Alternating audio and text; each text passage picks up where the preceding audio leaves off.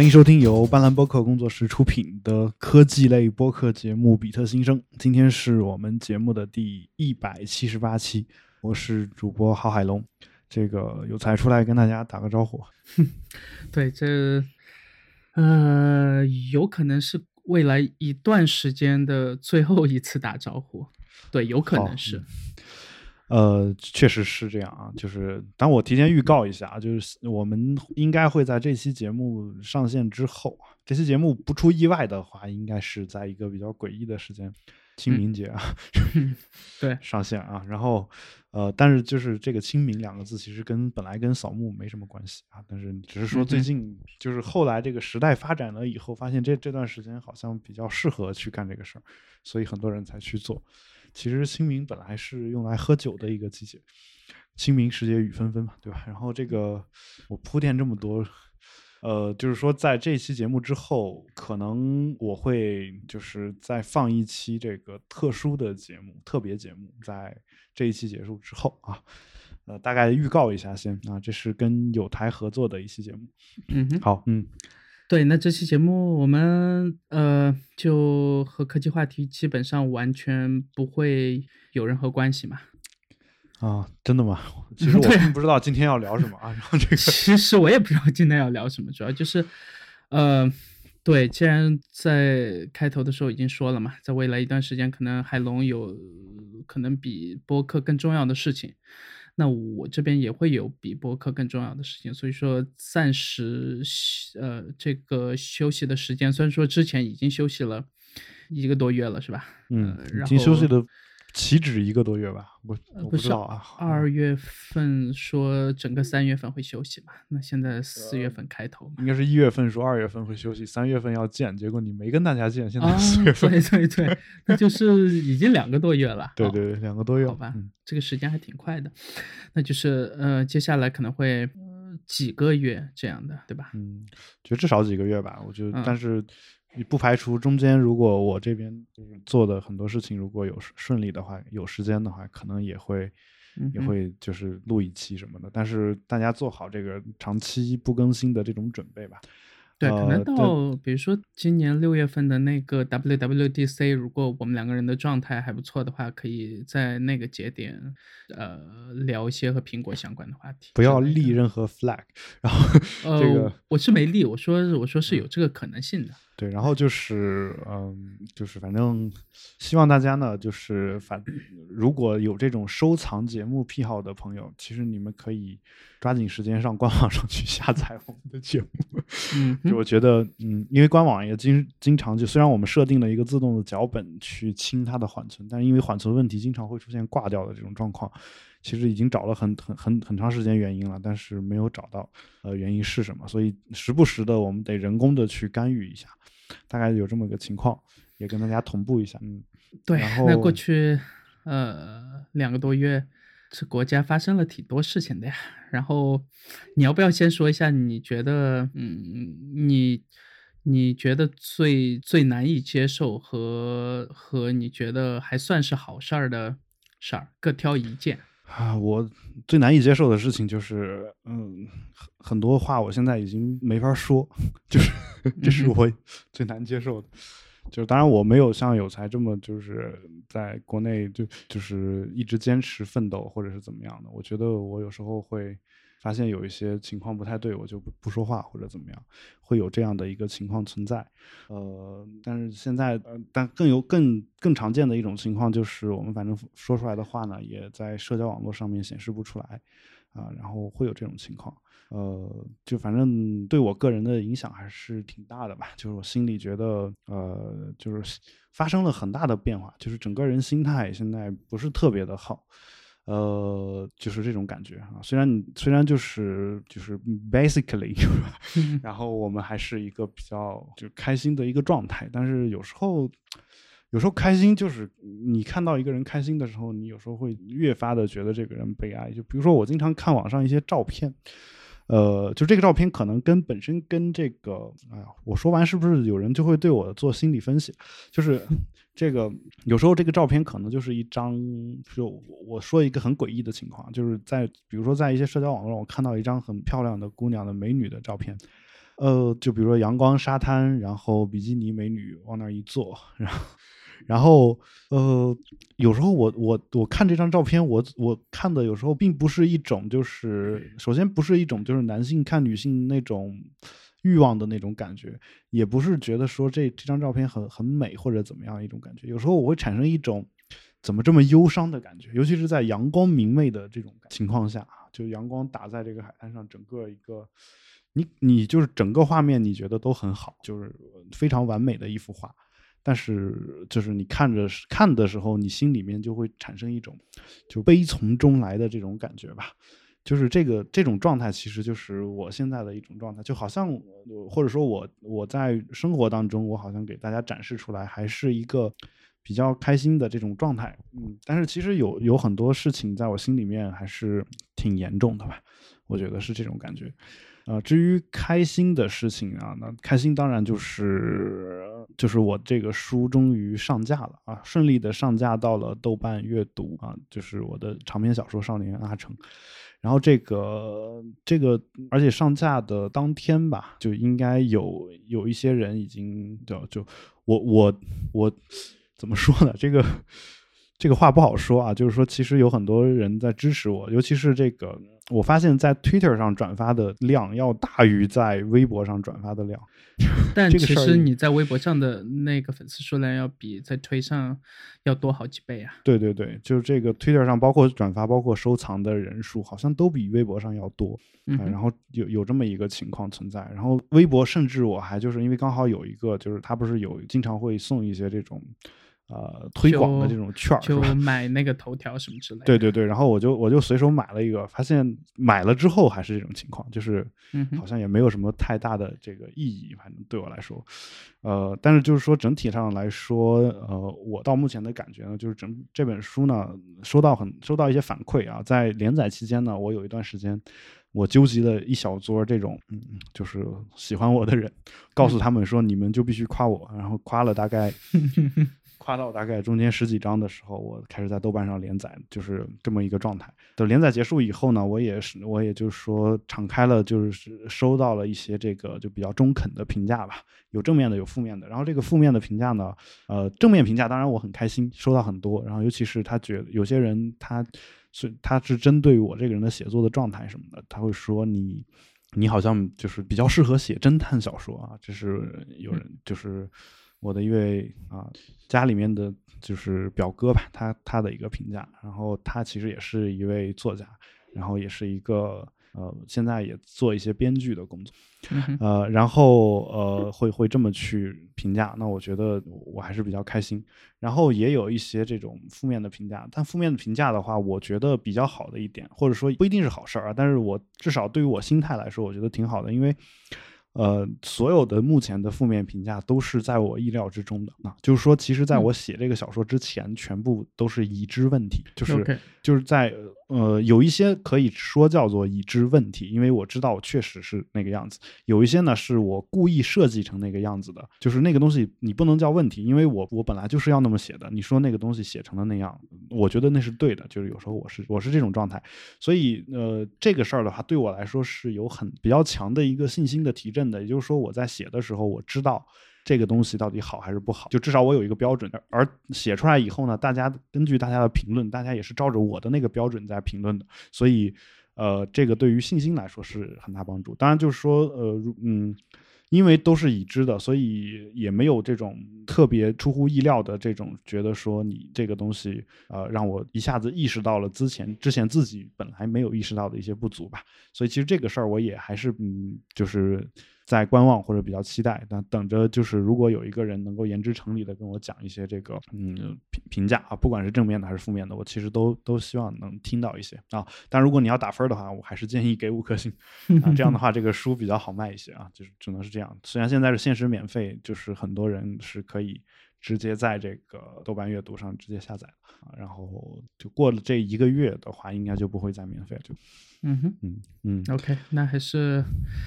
呃，只能祝福吧，因为国内目前这个靠书来养家糊口的，除非是那种很畅销的，那否则还是挺难的，对吧？对，然后呃，对，所以就是呃，所以他第一个月限时免费嘛，所以我就有有时候有有时候有点不不太爽，对吧？然后这个因为喜欢你的人，可能一开始都在第一个月都下载了，然后后面呢，这个他想不起来，可能也就不会购买。虽然也碰到一些像张淼老师他们这种。我虽然已经赠送给他了，但是他还是强烈的要求说，他一定要等到他恢复收费的时候再进行购买。就是我我觉得还是挺感动的吧。但是呃，都无所谓啊。就既然是这样一个政策，大家免费下载了，我绝对不会说大家有什么问题。更何况有很多人是我我自己亲自告诉他这个消息，并且把它当成一个礼物送给送给这些人，所以大家不用有什么太大心理压力。呃，就是，而且我为什么在豆瓣上去连载这个小说，其实有原因嘛，就是原因就是我怕我自己写不完，毕竟是在业余时间在创作，所以呃，因为担心写不完，希望有一些这种来自读者和各方面的压力，因为你单公开说出来，你要再不做的话，可能就有打脸的这种感觉。呃，所以就最终成功的写完了这一部书。所以不管这个，就是我跟他这边签的协议、授权的这个条件多么的苛刻吧，我觉得至少他让我完成了这样一本著作，我觉得就是这是我该接受的一些事情。就是我这是大概是这么一个情况。所以当他们提出说一开始首月要限免，并且给全书定价四块九毛九啊，就是五块钱，呃，我没有提任何异议，我说我完全同意，是可以这样干。啊，就是这是大概是大概是这么一个情况啊。对，说起豆瓣，呃，大概就上个月吧，对，上个月的连续两天，在有台主播这个任宁兄的这个邀请下吧，然后见了豆瓣的两个部门的两个这个工作人员吧，就是豆瓣音乐和豆瓣读书。嗯，然后具体聊的内容就不说了，只能说希望这个平台还一直活着吧。对。对，就具体聊的这个内容就不说了。我我比较，我怎么这么担心呢？就然后，当然我我也最近也也认识一些这个豆瓣的早期员工，就是这个不是我说的早期，不是说已经离职了，是。呃，很早的时候就在豆瓣，现在依然在豆瓣的一些朋友啊，然后也就我我没有跟跟他们聊到有才这么深入，是吧？所以我呃，其实我也没聊很深入，只是因为呃，比如说豆瓣音乐的这个许波老师，对吧？那是豆瓣音乐的这个 CEO 嘛，那知道了一些情况以后，觉得嗯，只能祝福吧，对，祝福啊，祝福，对，祝福。OK，呃，我这边我自己的话，那当然，呃，从我的微博账号从被禁言，在完全没有任何通知的情况下，到彻底被删号，那现在过去了也差不多，也就是 一个多月，对，差不多这样。然后，呃，而且我的那个所有注册方式已经全部用完了，也就是说，我现在不可能再回归这个微博了嘛。然后，呃，对，然后。这一一个多月的这个状态，那除了自己手上一定要做的事儿，就是你已经开始了，已经有投入很多了，那只能 去硬着头皮，对吧？那强迫自己，你也得把这事儿做完了。呃，除此之外，整个人在私下的状态其实一直不算太好，就是只能。有点类似于那种强颜欢笑的感觉，因为我有学到了一点，就是，嗯，通过这嗯一个多月的时间，我发现这个国家 就还真的是靠资本，就是只要钱能解决，好像其他的什么什么社会的公益、法律等等一些东西，好像和我之前所预料的一些，在某一些节点上，可能这些东西会变成问题的问题，反而。都不是任何问题了。这个我之前有想过，这是最糟的情况。但是等他真正的就是完全以一些这个事件的形式所展现出来的时候，还是有点始料未及。嗯嗯，自己也是完全接受不了吧。然后那是当然一直有自己这个发声的渠道，包括这个 Twitter。然后自己也呃相继开了一些这个 Telegram 的群组嘛，然后也仍然还是就只能强迫自己对有有有中间去咨询过呃这个学心理学的朋友，然后给了我一些建议吧，然后说在这种时候要强迫自己去和外界去交流，然后去去多输出一些东西，同时也多输入一些东西。那呃，除了写代码工作之外，基本上就是在看书。对，就就除了看书就。偶尔和朋朋友约出来聊几句，然后发现能真的能能和我去聊这些很丧的这些东西的时候，发现身边其实也就我以为应该是有这样一个群体在的，嗯，但其实真的后面发现也就那么几个人，也就也就那么两三个。而且除了你之外吧，其他人也全都在国外，加上 这个有时差和其他一些这个客观条件的限制，其实很多时候，呃，绝大部分东西真的只能说自己去这个消解一下，还是挺痛苦的。对，嗯，呃，至于美好的事情，嗯，应该就是把之前可能会说会找一些借口说今天可能我太累了。或者说在做其他事情，就没太多时间去看书的那些时间，全都给找回来了。或者说之前可能会花一些时间去泡这个社交网络的时间，对吧？那现在全部都用来看书了。这个呃也算是因祸得福，对，嗯，反正就是说，嗯。有时候就是你你所谓的说这个能交流的这些人什么的，其实不是说很多人不能交流，而是说很多人不能长时间的就像你一样处在这样的一种状态下面交流。有时候他需要就是他需要他认为认定你说的对，那么他需要去呃不管是思考也也好，或者说是需要其他的一些东西去做调剂，尤其是你有一些办法的时候。别人不一定有同样的办法，那所以你讲的很多东西，可能对一些人来说是彻底绝望。那在这种情况下，嗯，他们偶尔去回避，或者是去去鸵鸟也好，或者怎么样，我觉得其实，嗯，其实都不是，就是他真的不是说他意识不到这个问题，或者说怎么样，而是说他可能是意识到了这个问题，又觉得没有办法的一种自我保护。呃，所以你，所以就是包括我自己也是，呃，早年间我在豆瓣上，啊，不是豆瓣，在这个呃国外的一些社交网络上面，就是会看到一些这个，嗯，就是呃，也是我们感觉所谓负能量很多的东西。然后这种东西其实，嗯，你就是我一开始啊，就是看的时候也会特别的兴奋啊，又觉得说，哎，我发现好像真的看到了很多这个我们之前没有想到的东西。呃，后来发现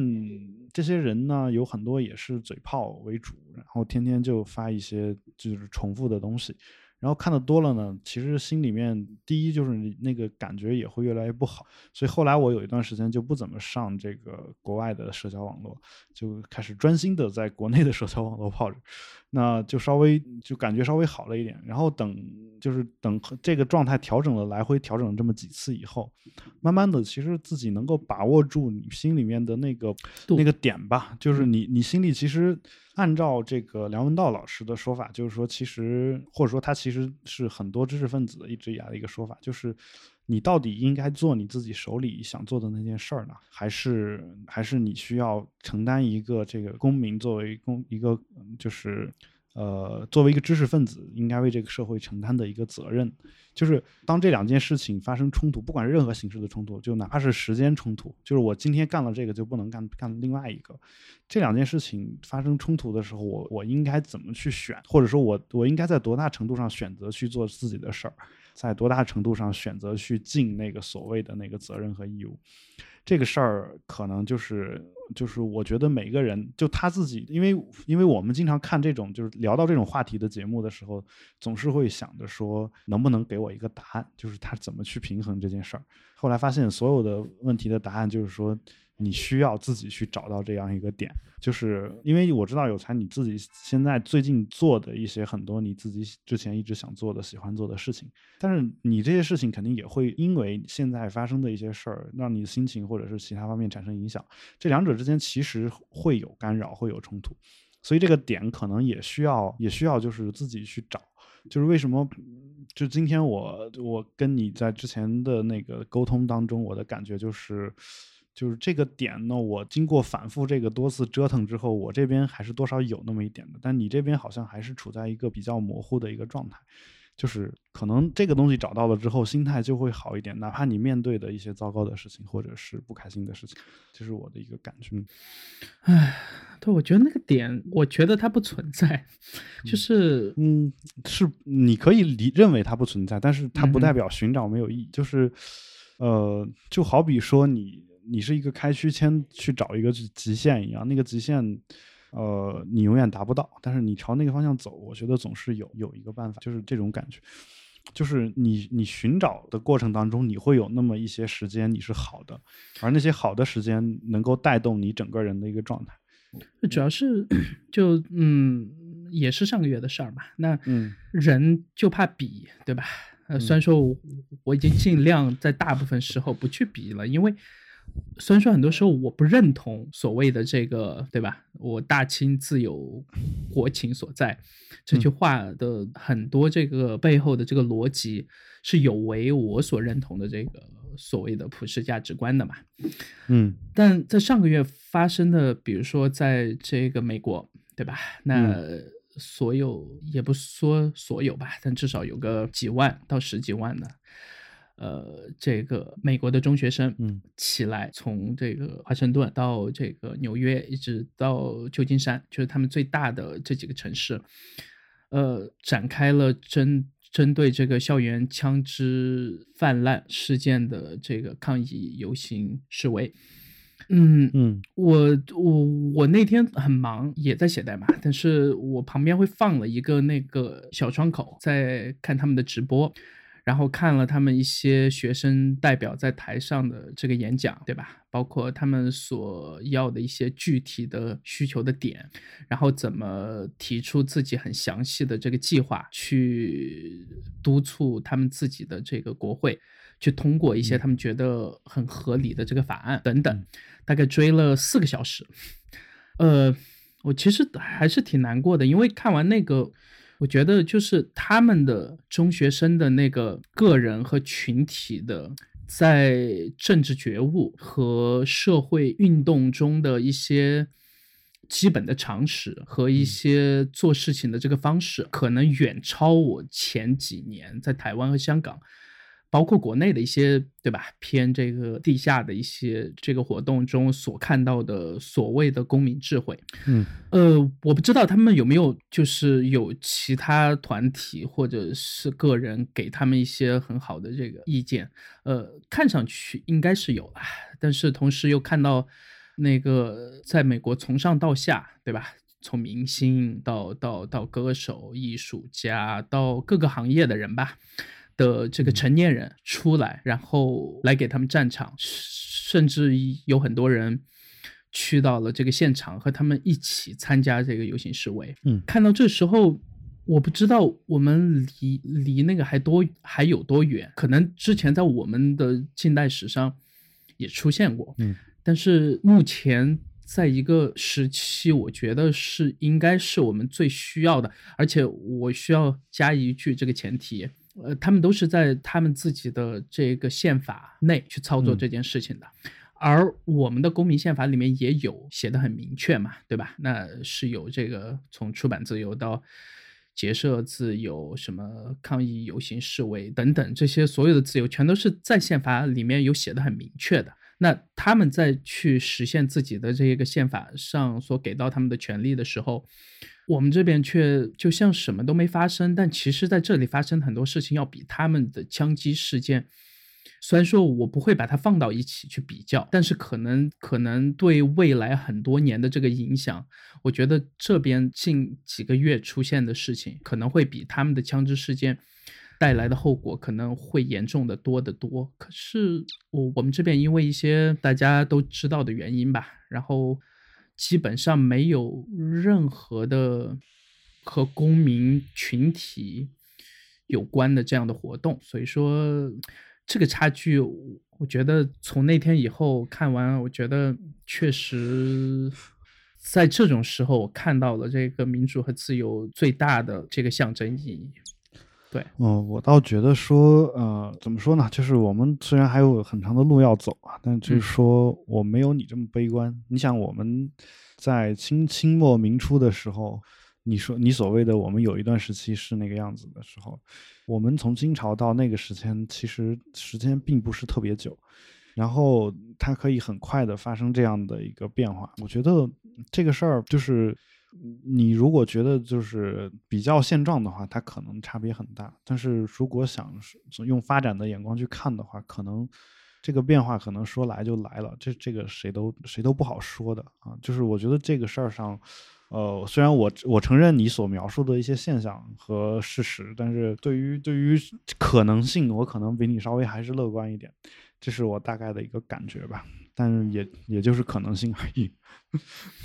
对，那嗯，这几个月被有关部门所这个封掉的一些东西，其中有三个东西我是呃还是挺警醒的吧。那第一个就是。这个嘻哈乐，嗯，对吧？那现在基本上在任何主流的平台上去，你是听不到任何和这个 hip hop 有关的任何东西，包括一些特定的这个关键词，包括一些这个艺人的名字，对吧？全都被这个封禁掉。呃，这个我当然后面我可以给自己去，就是尝试去找一个解释，说或者说让自己去和解一下，就是。呃，在美国的嘻哈乐开始走向主流的那个过程中，其实美国政府也采取了同样的态度，对吧？那当年从这个 N.W.A. 呃，也就是这个团员里面，甚至有到现在做了苹果这个高管的这个 Doctor Dre，他所在的这个团体，在当年也是和在美国的有关部门抗争了很久，对吧？那才到了他们现在所有的这个局面。那第二件事就是，呃。封掉了所有在国内的这个从 A 站到 B 站到其他各种你能想到的所谓的二次元这样的这个网站上面所有的恶搞，对吧？然后所有的拼贴，所有的和有些关键词有关的这个弹幕。是直接就这一类的创作吧，全都被彻底封掉了。呃，同时在出版物的这个出版和转售这一块的东西，要比前几年还严格了。那现在甚至我查了一下，现在甚至在闲鱼上都不能再出售二手的很多英文世界的主流杂志了。对，那就是我想卖二手。都没办法卖，就更别说这个全新的了嘛。呃，包括这两天出现的这个全网的电商主流的网站上面已经彻底下线了。呃，首先是这个圣经的各种版本吧，然后其次是包括京东在内，甚至下架了和古兰经和其他经文有关的所有宗教类书籍，就是宗教类的。研究类的书籍也被下架了很多。那嗯，这三件事情基本上是有有从出版到这个呃传媒，对吧？一直到宗教自由，这三个宪法里面都写着有公民自由的这些东西，在完全没有任何法律依据的情况下，就被不知道这个时间长度的暂时全都剥夺了。嗯，这三个。我不知道，就是可能嘻哈乐刚被封掉的时候，我还能找到一些和这个呃美国去比较的点，尝试去说服自己说，可能也是一个所谓的历史时期嘛，对吧？但是等后面这几个再出来的时候，发现，呃，其实是更像是我们古代的某些朝代的更让人绝望的一个历史时期，而不像是。能和近代的这个发达国家的某一个历史时期去比较的，因为虽然说发达国家在某一个特定的历史时期也有去进过酒、进过出版物、进过这个、进过那个，但是却没有像国内目前的状况，就是在一个很短的时间内把所有你能想到的，嗯，和公民自由或者说。呃，文化消费、信仰自由等等有关的东西，能禁掉的全部一步一步，在几个月之内全部都搞定的这个过程，确实没有见过。对，这个这个是我现在 很难去接受的东西。嗯，对，因为它太具体了。对你像之前很多时候，对吧？就是他去打击全国性的这个，比如说 GFW，对吧？它一直存在。那呃，所谓的。呃，就我一次性去打击掉十几亿人的时候，可能这十几亿人里面有一些人能找到自己的办法，而且而且他监管也不是太严格的情况下，其实还是有一个出口的嘛。但是当他突然去打击到某一个特定群体，而且是和我们的这个思想自由、出版自由和呃宗教自由等等一些有关的一些特定群体和特定事件的时候。这个打击面变到具体到你可以直接的去找到这个打击面下具体的人和这个场所的时候，呃，我觉得我我想套用一句，应该是前几个月吧，在一期那个播客里面听到的一个呃人在评论苹果目前的状况的时候的一句话吧，他说苹果是把。呃，是用硬件世界的思维，把整个公司带到一场纯软件世界的这个战争里去的。那目前我反而觉得，在国内可以把这件事情把它反过来看，它是用软件世界的思维，把整个战争带到一场纯硬件世界的这个思维里去。因为，呃，很多东西我们看不到、摸不着，在国内很多主流的，尤其是这个。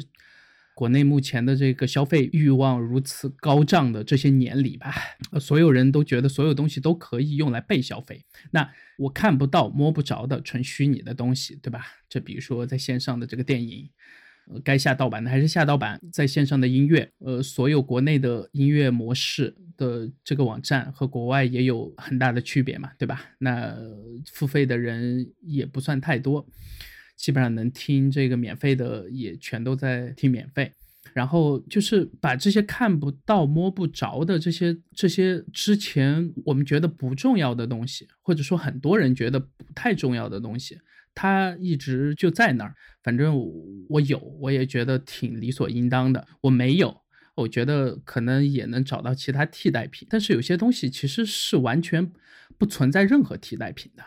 这个东西是我到现在觉得可能会在未来一段时间内吧，会让国内很多的之前不太关注这些事情的主流群体也会开始去关注起来。这个是我在这几件事情里面唯一可能能发现的这个所谓的闪光点吧。对，大概是这样。就是我已经不怎么丧了，而是尝试去剖析我自己的丧，从从从。呃，从这些很丧的情绪里面去尝试找到一些我自己觉得可行的，或者说我自己能把我自己先解决掉的这些呃情绪点。对，虽然说事情刚出来的时候还是很难接受，但是我会一直关注，然后关注的同时去提出一些我自己的见解。但是在这见解之后呢，该怎么去处理，该怎么去解决，我觉得仍然还是。很深的这个无力感，但是我我就怕这个时间点上，如果集中出现的事情太多了，会让我自己这个思考不过来，因为确实是太多了。对，确实是思考不过来。对，然后从。十九大开始，对吧？然后一直到今天为止，我的这个叫“有才不美好的时刻”这样一个这个 Telegram 的频道，也基本上没有在任何公开的场合做过任何的宣传，就那么两三百个人，然后一直不停的在里面去记录一些看到的东西和自己的一些这个想法，所以说。我自己也不想开这个频道，你知道我的，我从开这个 band 以来，对吧？在这个 band 里面一直尝试去避开这些话题，但是就像呃，我记得今年的 NFL 是吧？然后他中场的那个广告就是那。那个 TED 在国内是翻译成什么？泰字是吧？TED，TED，泰字。对对对，就他那个广告的标题就是所有的广告全都在某种意义上是这个泰字广告嘛？那套用一下他那句，就是所有的我写下的，在这个群里面写下的东西，其实在某种意义上都是我作为一个普通公民的钱。浅薄或者浅显的政治思考吧，对，大概就目前，呃，如果一定要用语言这个形式来表达的话，我觉得我大概就先想到这么多吧，对。然后你那边还有什么想说的？我这边没有什么太多想说的，我这边就这样吧，就是。对，然后呃，你最近应该是在学英文，或者说在练习你自己的这个英语口语上是下了很大的功夫，是吗？还行吧，就是正好也赶上我们公司内部这个要，因为我本本来是做出国培训的，然后呃，就是但是我我培训的那个科目呢是呃，就是相当于是美国那边的一些国内考试，就是比如说美国的高考啊，SAT 啊，比如说美国的考研叫 GRE，对吧？就这种考试，这种考试它本来是考本国人的，任何一个考本国人的考试。一般来说都不会考到听力口语，所以我一直以来是中国哑巴英语的一个受益者。然后就我听力口语就当然正常交流还可以啊，但就是说可能口音啊什么的就不是特别的好。所以正好我们公司呢有一位就是声望卓著的老教师，也是我们就是语言类语言类项目的总监。然后他就赵赵东坡老师啊，他那边就是呃，他想说要给我们公司整体的教师做一个语音的提升。那我觉得这也是一个机会嘛，那我就不如把我的这个口语和听力再好好的练一练，因为我一直属于那种呃发现问题解决问题型的，就是其实这个问题也是已知问题，所以我我就说，那既然有这个机会呢，趁着这个机会，我就再好好的给自己多多加点压力，多练一练，包括我自己这个我自己查了一下我的阅读速度啊，虽然我一直讲讲这个英文的课。然后，但是我的阅读速度跟母语使用者其实还是有一些差别，甚至可能不到这个受过良好高等教育母语使用者的一半的这个速度，就是读英文的速度，就是这一个客观存在。你们可以回去对比一下啊。但但但作为一个，我很难理解，因为你的词汇量其实一直都不小，但在这样的前提下，你阅读的障碍在哪？阅读障碍在理解，就我我不是就就或者说就是说呃，因为一直以来你。讲考试的嘛，你就习惯于精读一个东西，呃，就是说可能我会把它的每一句话的具体的每一个含义都都彻底理解了，才能看下一句话，大概是这样一个状态。当然，就是我其实对标一下，就是大家可以可以想一下，就是在中国能讲 GRE 的老师。就是这个我的阅读速度，我不是说所有 GRE 老师都这样啊，但是我可能是在这里面讲的不好的，我不知道。但我觉得就是，嗯，就是我我觉得在中国讲 GRE 老师里面，我也算还不错的。就是我的阅读速度可能还就是，当我对标的是美国的普通大学毕业生啊，或者说他他是有大学毕业资格的这种毕业生，就是那我我看了一下，可能我的阅读速度还比不上他们。就是这个，毕竟我是第二语言，他是母。母语，你可以这么去解释啊，但是有这么一个情况，所以如果你你自己是一个，就是嗯，怎么说，就是你自己现在觉得英文读起来特别慢、特别费劲的话，这个是完全正常的，就是就是这。个阅因为这个速度，成年以后想把这个第二外语变成自己的母语，是一件基本上不可能，或者说完全不可能的事情，这个我一直是赞同的，因为。呃，他有一些这个生理上的东西，就是过了那个年纪，他就是很难改，对吧？嗯，但但就是说都能都能都能变得好吧？我觉得就是对对对，当然这个事儿，呃，嗯，就是尤其阅读速度这件事儿，你就阅读跟阅读量成正比嘛。我我阅读速度之所以就是有一些问题，可能还还有个原因，是因为一直读的都是考试材料，这个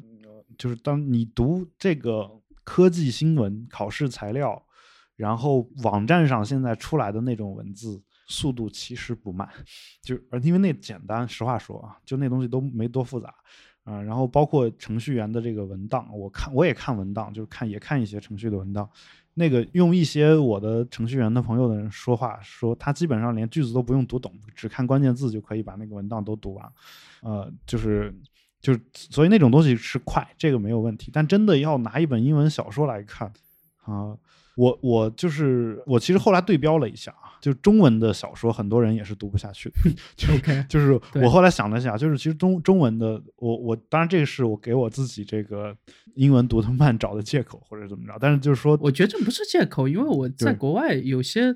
呃，英语母语国家的同学，他们自己也不会 看那个英文小说嘛，对，一样的。对，然后就是说，嗯，你发现英文小说里面用词也好，或者是整个句子结构也好，就会跟我们日常见的新闻呀什么的会有一些区别，甚至传记，包括你看那个《乔布斯传》，还是分时期，我觉得是因为啊就跟我们国内的这个文学作品是一样嘛。那比如说，呃。就国内的很多这个中小学的这个教学大纲里面所规定的，对吧？那从我们小时候看过那个绿皮版的那个什么牛津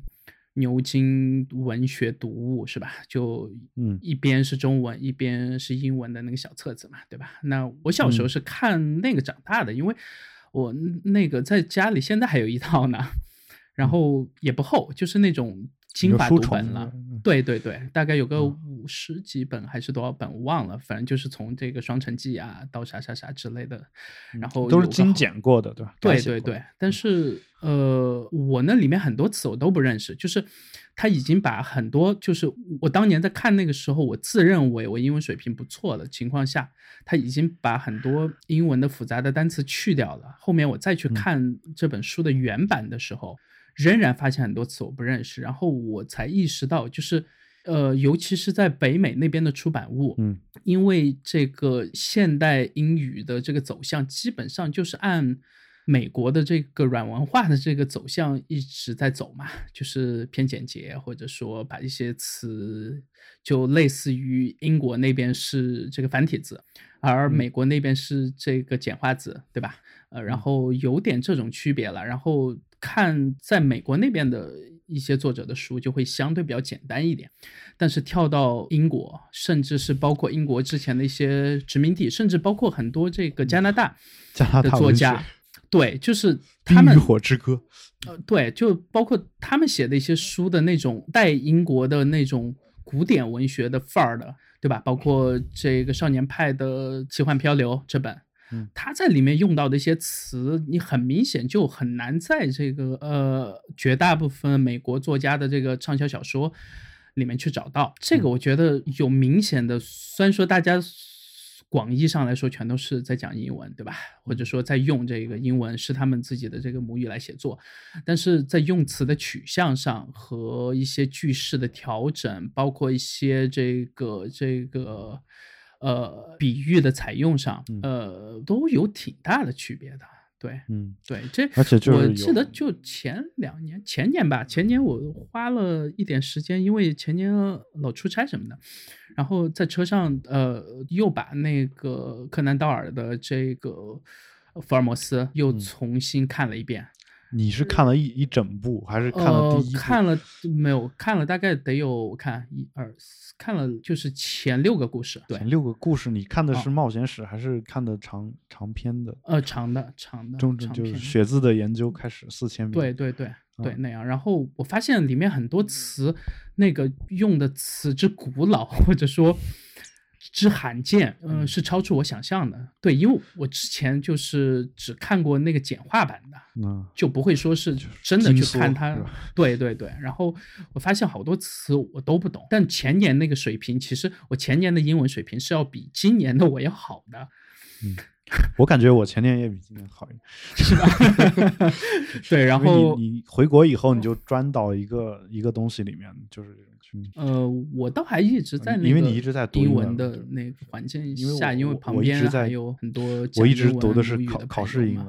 所以我跟大家说一下，就是其实 GRE 的那个英文跟有才说的那些东西比起来，根本不算难。就这个在中国人看来是，中国人看来是世界上最难的英语考试。就他其实考的不是英语，实话说，就他考的不是英语，他考他是你英语不会，是因为你没读懂卷子。因为美国人不觉得那。哎，你知道我去年不是之前也在节目里面提到过嘛？就去年不是有朋友要去那个呃呃德州去念书嘛？然后考的时候头一两次是没考到他想要的分数嘛？然后我突击的帮他补了一段时间。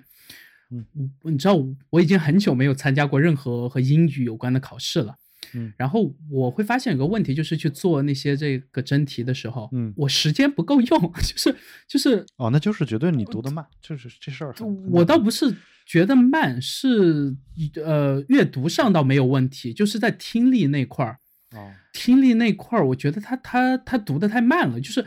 我想把听力那一块儿，它的语速能不能加快一点，然后让我让我在听力那块儿能省点时间。到相反，到后面这个阅读那块儿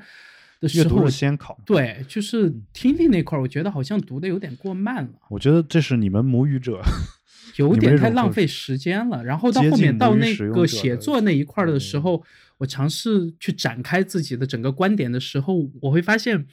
呃，我很容易陷入陷入写的过长。嗯，对是，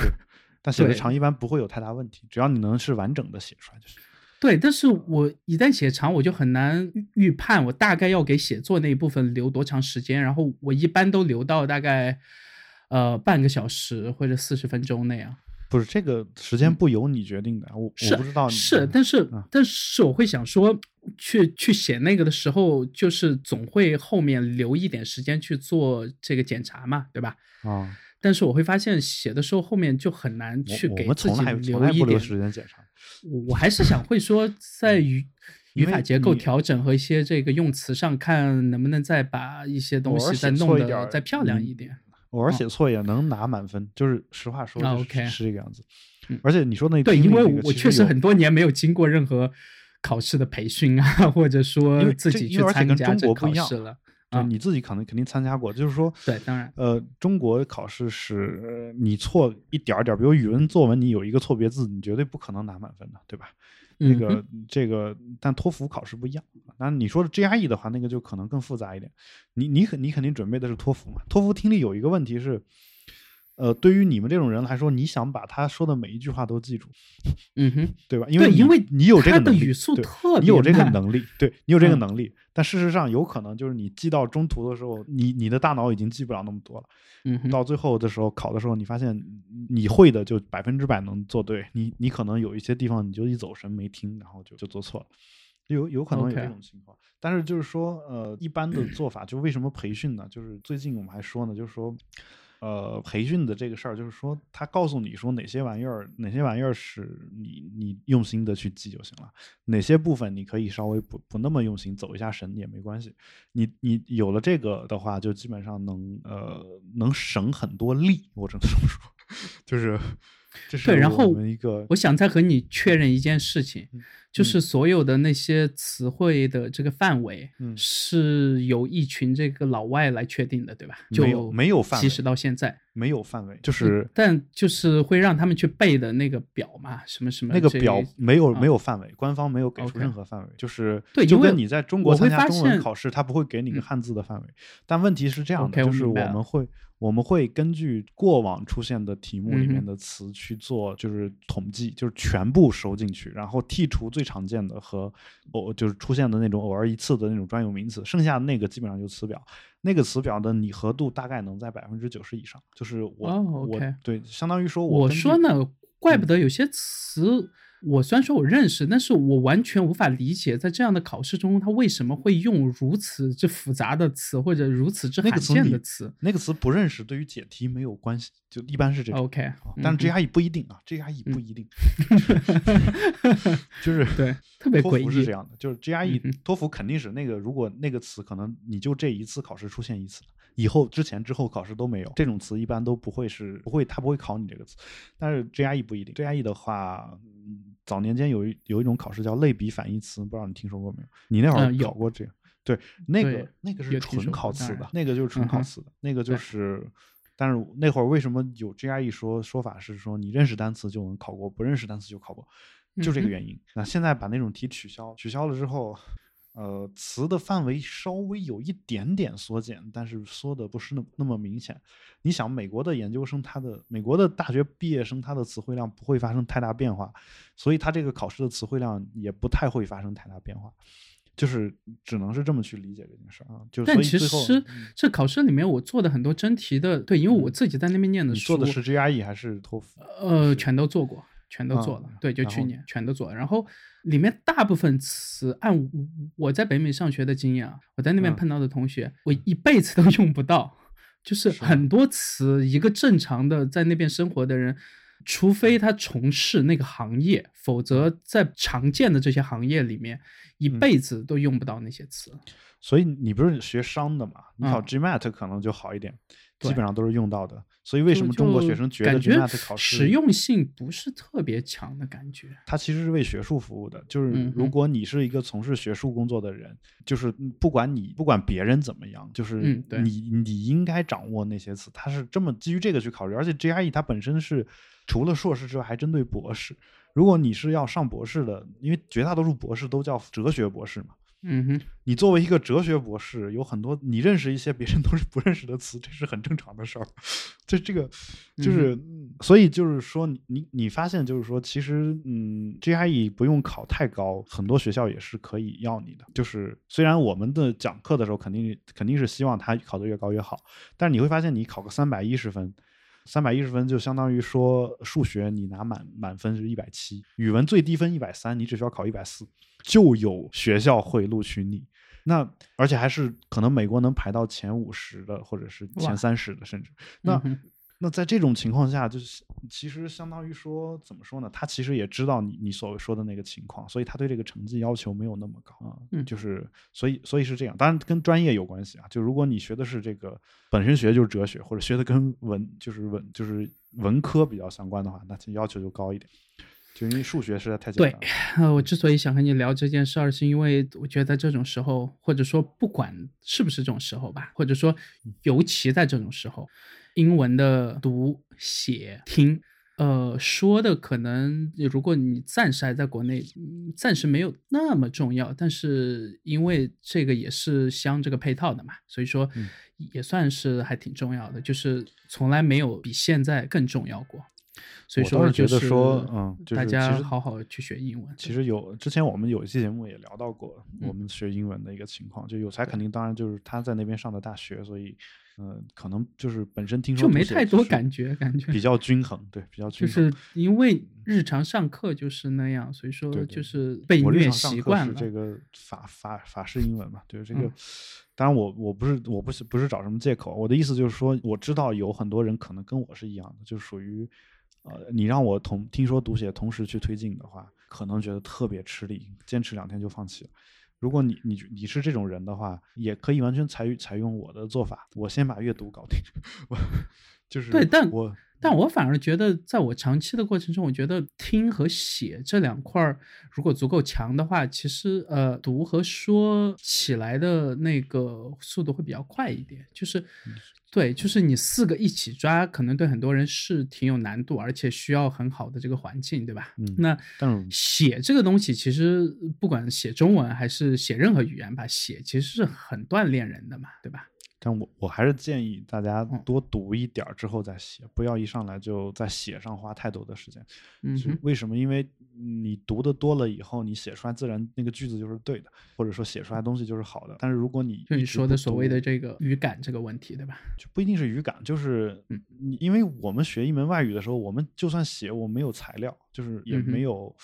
就是我我我想表达一个思想，我不知道英文里面哪几个词能恰当的表达我这这个思想，那我我觉得你可能需要先读一读，但我有一个朋友是这样来强迫他自己的，就是他嗯。真的是天天呃坚持这个写日记嘛，嗯。呃，但是写的时候是用纯英文来写，那当然是在 iPad 上写了，现在直接，嗯。然后纯英文写完就直接贴到谷歌翻译里，嗯。然后翻译的差不多，然后他自己再根据自己的理解，嗯。然后把整个句子变得比较通顺一点，然后再用这个英文放到这个，比如说这个 day one 啊，或者是啥嗯。之类，然后就他坚持了大概几个月了，然后偶尔会给我发一两篇过来嗯。看，哎，我感觉还能忍，就是就是嗯。你当然你会知道说这个不是说一个纯母语的人会去写出嗯。来的东西。但是嗯。他因为强迫这样自己去写，然后每天不停的也去，呃，查一些在中文他能写出来的词，但是翻译到英文以后，他觉得好像好像就不是太懂的这些词儿，然后他通过这种方式来学这个新词汇，嗯，然后来培养自己语感。哎，过去几个月，我发现慢慢慢慢，他的这个呃写出来的东西要比之前好不少。就我其实很关心一个事儿，就是嗯他他在写作这件事情之前，他的英语基础是什么？英语基础大概就是国内的本科毕业的这个水准吧，那我觉得他还是有四六级那样，对吧？差不多。他一开始写出来的水平肯定至少是一个高考作文的水平。我呃，中文是英文，刚开始的时候，因为对，因为很多年他没用过嘛。我说的是高考英文作文，不是高高考中文作文。作文，高考英文作文的水平也就很烂吧。对，是很烂，就是 那就就，但是他可以平时再去阅读嘛。就我是觉嗯得，对，就当然我是这个话是分开来说的，因为我这是对只是学英文的目的。我之前没有想嗯到过有人能用谷歌翻译去做这件事儿，而且坚持几个月以后还真的有效果。这事儿是我始料未及的，所以说就这个事儿有可能有和大家假性相。关，就是他说不嗯定还在读一些别的东西。我我一直是这种感觉，就呃，有可能是，但是就是我也没问太多，他只是偶尔，嗯对吧？比如说一两个月发一两篇过来，然后我看一下，他他说帮他指出一点，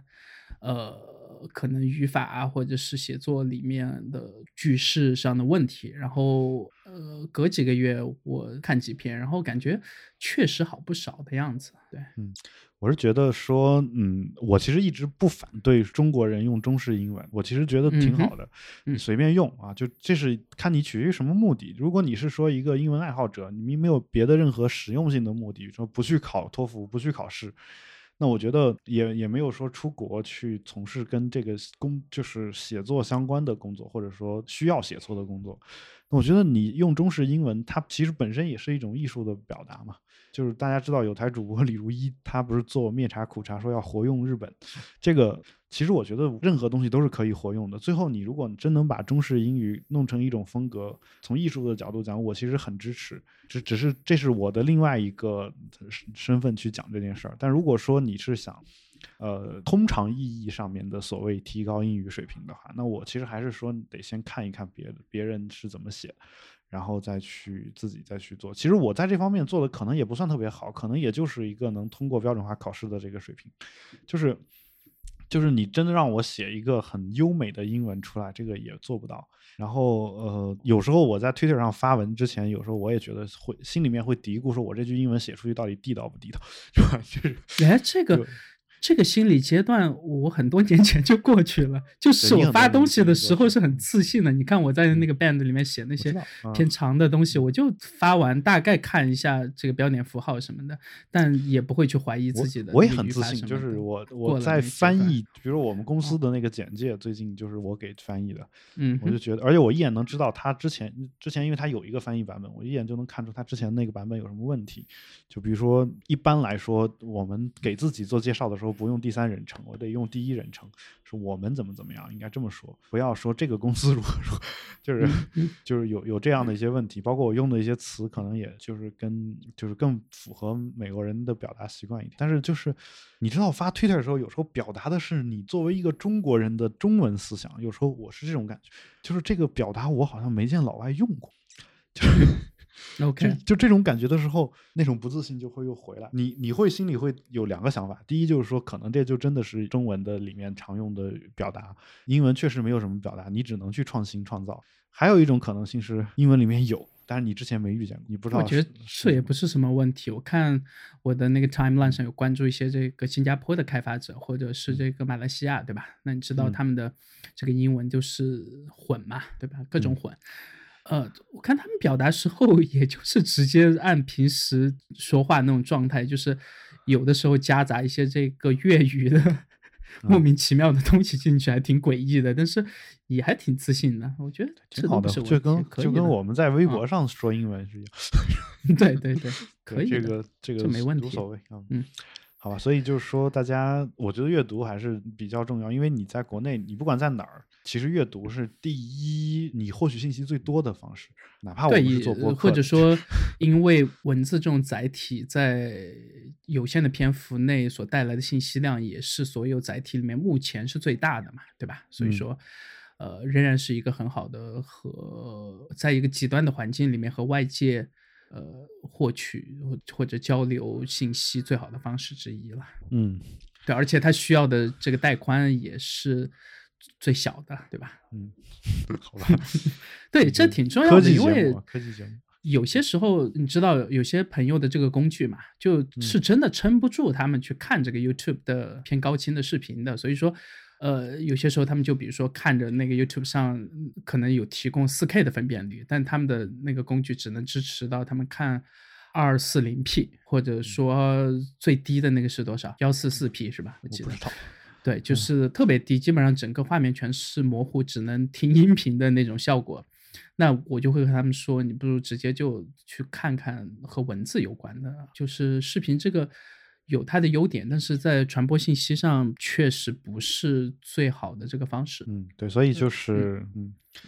就反正大家可以就是。其实你如果带宽实在不行，你可以先上网上去找一些那种免费的电子书看一看啊，就是我觉得也没有问题。就是对还下下来，你下到下到本地去看嘛，就是尤其是最近我的书在豆瓣阅读上了，发现他们也上了很多公版的英文的免费的电子书，你们可以去找一找，那里面有很多很多的那个书的那所谓的那个叫试读版还是什么 read read level 还是什么，反正就类似？OK，呃，就是那个那个层次吧，它它对应到说美国的大概几年级的人能用，那能读懂这个东西差不多，就是有很多其实对应的是美国的中学生，比如初中或者高中生，你们可以去挑一挑那种那种英文书去看。可能就稍微简单一点，就是可能能就能看，而且有很多是世界名著，它不是说不是说真的专门给小给初中生写的东西，是他认为说那个书初中生能读懂啊，然后你可以去看一看。我觉得读完一本，其实对于提振你的这个英文水平有很大的帮助。我觉得就是对我最很多人就是第一本嗯读不完，最近给那个朋友的小孩，有的时候会去找他们玩什么的嘛，然后嗯给朋友的小孩儿读那个小猪佩奇，嗯就是你这个英式发音啊，对，呃没有，我英式发音不好，所以就还是从用那个 纯美音，然后就呃就这书前面都是中文，因为在国内的这个嗯正版，然后最后会把英文的这个对话用原文的形式全部在这个嗯。大概就两三页的这个篇幅嘛，呃，然后给小朋友读的时候，我发现虽然说小朋友很多词不懂，但是听上去还是挺有意思的。对，就它那里面传递的很多价值观是很美好的，你知道吗？就是没有太多潜在的那种很黑暗的东西，就是那里面就是所有人全都很美好。那里面是真的有你说的一个用词范围的，就是它嗯会定死对，一个，它会有，它嗯会有，定死一个对，而且就是在一些故事里面会有特定的，比如说，那我这集就是讲以这个颜色为主，下一集讲食物为主的一些名词，再下一集讲和车辆有关的，或者和动物、植物，就是它每一集都是有一个特定的主题，而且都是传达一些很美好的这个家庭观念啊，对，等等，对，所以说。嗯国内反而这方面的书籍，我发现除了个这个动画片在国网上是可以看到的。呃，是可以看到，但嗯是、呃直接让小朋友去看动画片，可能给你在现场给他读出来的那个感觉差距还是挺大的，对吧？就是因为你是能读嘛，有些人是读不了嘛，这个是一个啊问题对吧？然后而且我们还对，而怕且我可以实时带去。纠正他的发音什么的，然后发现他们真的是海绵，就是你教给他什么，他学的都特别快。迅速就能改过来了。像我现在纠这个发音特别很痛苦的，嗯这个就比如说飞机这个词，就嗯哼。plane，嗯。我我都 plane 我都就是可能会读成纠正了 plane，很久，就 plane，然后有可能是这种读音，然后对嗯，然后那个就是那个 a 那个那个后面那个是那个音就说的哦，OK，哎，整个那个就是不太好，嗯，就是反正再加上本身本身我们从小，因为中国很多方言跟英文是英文里面发音是一样的，但是我们的老师又不会照着方言说，你你看你看咱们方言里面这个跟那个是一样的，他是照着普通话的那个方式去讲的，然后你发现你浪费了很多小时候学语言的天赋，跟着他学了一些错误的发音，后来发现你从小就会那种正确的发音，你没有没有用，没有用那个正确的发音去读。这是我最近跟我们那个呃，就是语音课的赵东坡老师，他真的是国内就是他是你到九几年的新东方老师，哇，九九几年那会儿新东方的老师可真的是有真才实学，嗯，对，就是啊，当当然我也没有说现在的没有啊，这个大家不要误会，我是我是两千年以后的，但他他我为什么说九几年呢？因为有我后来发现，我听了他的讲义，看了他的讲义和听了他的课以后，发现我回想了一下，后来有很多老师用的例子都是他上课的例子。我嗯我我当时想的是说，我能理解，我能理解大家能用他的教学法，就因为毕竟都是新东方的，说你打声招呼，他也不会不同意。但是你用了教学法，难道例子不能自己换一个吗？这个，对，我觉得这个就抄袭到令人发指，就这人都是懒的嘛。就很多例子都用。后来我说，啊整个新东方难道都是抄的你的吗？就就这种感觉，你知道吗？因为不可能是他抄别人，因为他那个讲义是是二十年前可能就是那样，就然后有很多是是那个样子，然后就那种感觉，所以哎，所以但我就其即使他比如说有专利或者有版权，其实版权保护的也是商标，而不是说做这件事情的方式嘛。啊不不就是呃不是，但是有一些是内容嘛，就是是他自己发明的原创的内容，就是所谓版权不不不保护思想，但它保护的是表达嘛，就是嗯哼他的方法可以不保护，但它的那个，比如说我我自己想了一个例句，我发现这个例句在这个地方讲这个现象就特别的好。那这种东西，我觉得应该是要保护的。但是当然就是说，因为新东方早年间老教师的态度就是你爱用就拿去用，你用我就马上能想到新的，就基本上是这种态度。就是我觉得也惯坏了不少人嘛，就很多人像我，我说句不客气的，就是我自己不是讲这个修辞与逻辑课，然后这个课是相当于是我我首先开发的，然后我自己自己准备出来的。全中国就只有我在就 SAT 的这个领域，只有我一开始想到说要专门设这么一个课去讲。嗯后来发现，后来就我的学生里面就有其他机构的老师来听啊，当然我觉得也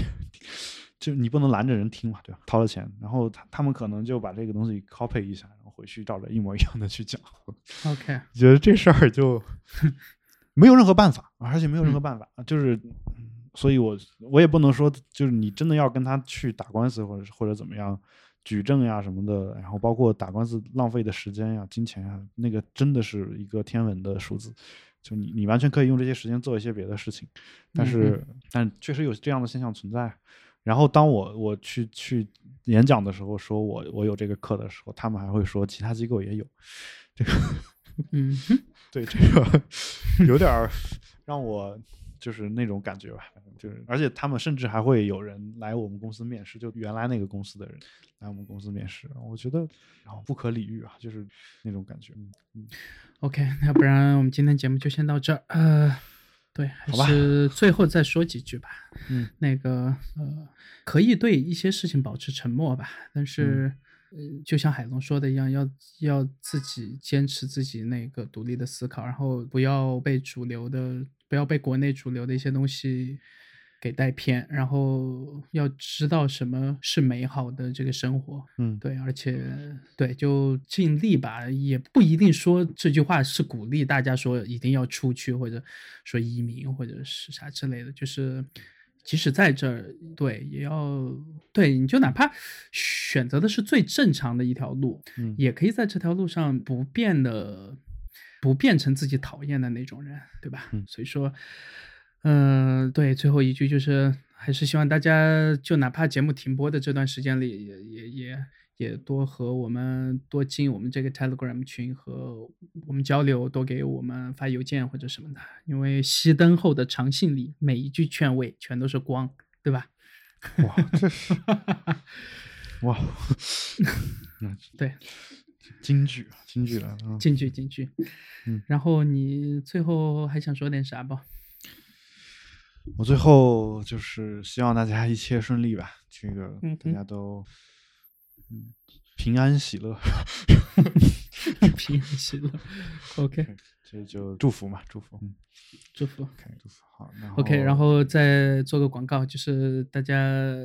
现在去下海龙的书，多给他写评论或者是书评什么的，然后对多打个五星好评，因为之嗯前的这个、之前我们连载期间的评论和打分全，因为连载的那本被下架以后就彻底归零了，所以 OK，所以我这个那排行榜好不容易排到前十位的书，然后现在又又退到了看不见的地方，大家可以多多支持一下。然后如果有任何出版社的朋友，如果觉得这本书可以出的话，也欢迎跟我或者是豆瓣方面取得联系吧。包括影视改编的一些影视公司的朋友，也可以多多聊一聊。有朋友说想看到这个 Kindle 版，我说那你就多跟周围的出版社朋友联系一下。他如果纸质书能出的话，那 Kindle 版估计也是可以可以有的。就是我只能就说这么多了。对，嗯因为全都要拿书号嘛，对对对就是。对，然后对，反正然后现在现在基本上还是一个电子读物嘛，就基本上是、嗯嗯，不，电子读物它也是书嘛，对吧？对，但没没有书号差，就是所以就其实它是两两个，它本来就不应该有有去拿去去拿某一个特定的书号，书号这应该就是很自由的，在一个正常的地方，对吧？嗯好吧，那就嗯最后对，然后我这边也是，反正要联络到我，就是我 Telegram 上面的群组嘛。反正现在做了一个每天读书的这个 Vlog，嗯在每天上传到这个 YouTube 上，然后呃具体的链接我也会发在我们这期节目的这个 show notes 里，还有我自己的这个 band 也算是做广告了，因为现在呃国内我是完全没有任何渠道了，因为对啊，就嗯国内平台我现在基本上一个平台都没有了。嗯，对，好吧，就是是完全缺失的。所以说，呃，除了播客吧，如果嗯播客还算的话，对，就全都会放在节目的 show notes 里。对，也欢迎大家多给我这两个产品多点反馈。对，因为我是真的有打算长期。呃，这个 band 可能做的时间就不会说有截止日，但是读书这个目前的想法是读三百本左右，现在读到第二十多本了嘛。对，哦、嗯 OK 好，那就先这样，然后不知道什么时候再见吧。嗯，好，后会有期，希望再相见时阳光灿烂。OK，拜拜。好，OK，拜拜。